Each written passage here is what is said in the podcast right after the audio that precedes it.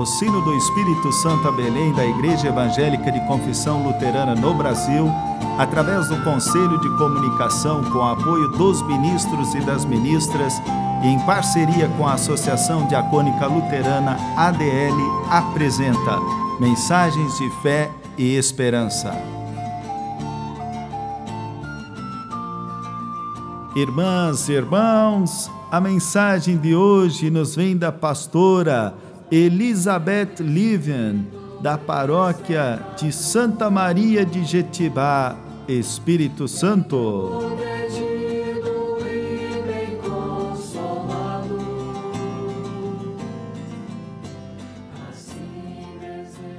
Amigos e amigas, convido para ouvirmos a palavra do Evangelho de Lucas, capítulo 11, versículos 33 a 36 são palavras de luz e orientação para o nosso caminhar.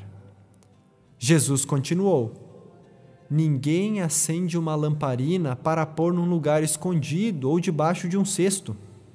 Ao contrário, ela é colocada no lugar próprio para que as pessoas que entrarem na casa possam enxergar tudo bem. Os olhos são como uma luz para o corpo. Quando os olhos de vocês são bons, todo o seu corpo fica cheio de luz. Porém, se os seus olhos forem maus, o seu corpo ficará cheio de escuridão. Portanto, tenham cuidado para que a luz que está em você não seja escuridão. Pois se o seu corpo estiver completamente luminoso e nenhuma parte estiver escura, então ele ficará todo cheio de luz, como acontece quando você é iluminado pelo brilho de uma lamparina.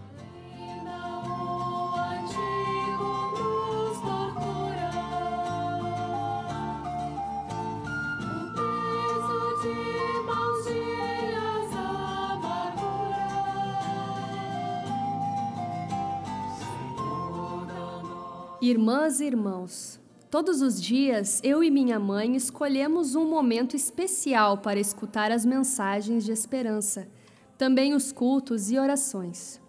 Imagino que vocês também escolhem um lugar e um momento de paz para receber palavras de alento e coragem.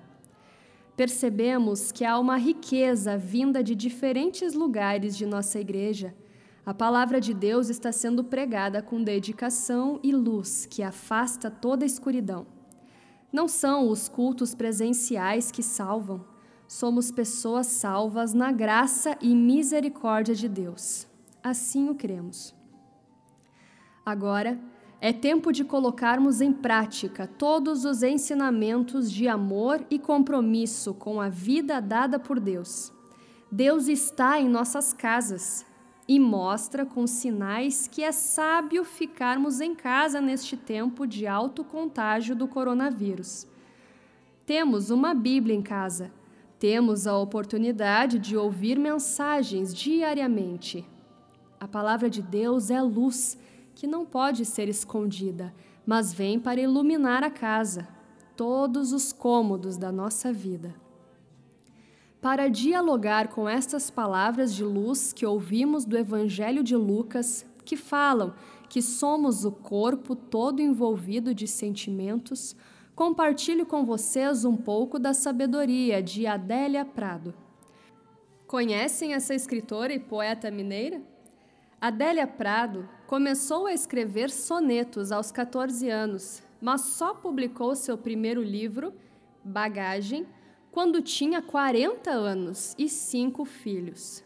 Fez magistério, formou-se em filosofia. Nasceu e mora em Divinópolis, no centro-oeste de Minas, onde continua a tecer a trama da vida e dos livros. Segue firme em sua missão de traduzir o mundo e seu tempo com natural sabedoria. Ela diz: Não tenho mais tempo algum Ser feliz me consome. Dor não tem nada a ver com amargura. Acho que tudo o que acontece é feito para a gente aprender cada vez mais. É para ensinar a gente a viver. Desdobrável, cada dia mais rica de humanidade. Adélia nos encontra com seus poemas, que falam a partir do cotidiano de sua fé. A poesia tem esse poder de expressar com um jeito diferente todas as coisas que sentimos e enxergamos. Sintam como Adélia fala dos mistérios de Deus. Qual a importância da religião? Dá sentido à minha vida, costura a minha experiência, me dá horizonte. A borboleta pousada ou é Deus ou é nada.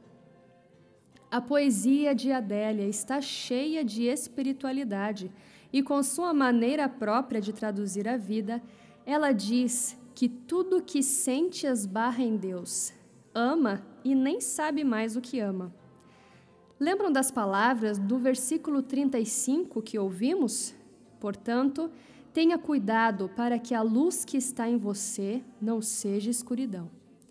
Jesus faz essa comparação porque, como filhas e filhos de Deus, nosso discipulado é levarmos até as pessoas o Evangelho traduzido em pura humanidade, amor revelado na cruz.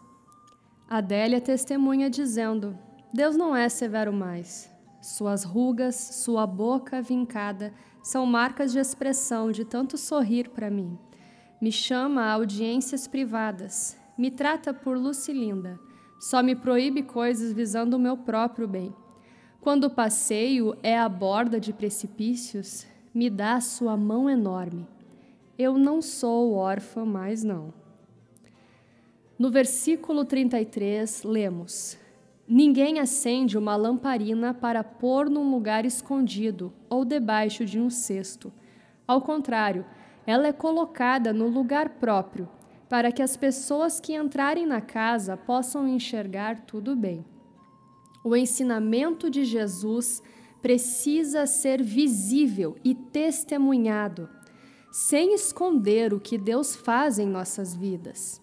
Ser luz e levar a luz ao mundo é colocarmos em gestos e atitudes tudo o que recebemos através de Sua infinita graça. A vida é efêmera e pulsa em toda a criação. Que Deus permita que não esqueçamos sequer um dia desta dádiva que é a vida. E para terminar, mais poesia. Para o desejo do meu coração, o mar é uma gota o sonho encheu a noite, extravasou para o meu dia, encheu minha vida, e é dele que eu vou viver, porque sonho não morre. O que a memória ama fica eterno.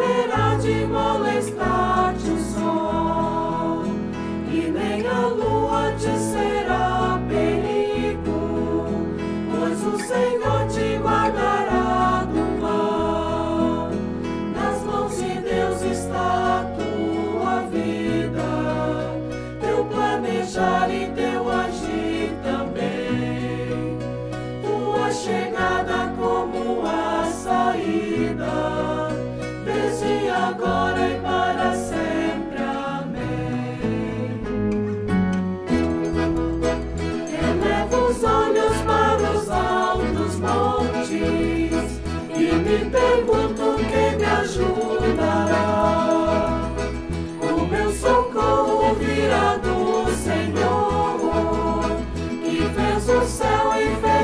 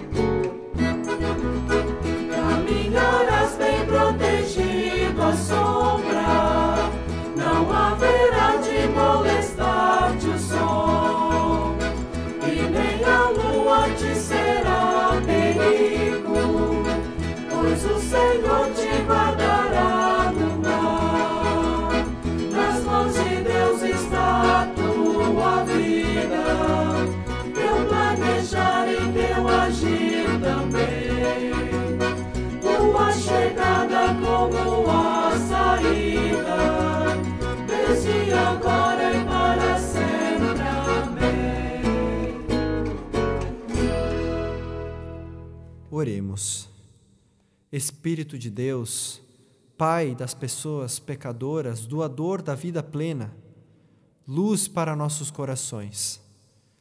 Vem, Consolador, hóspede da alma, doce alívio. Tu és no labor descanso, na aflição remanso.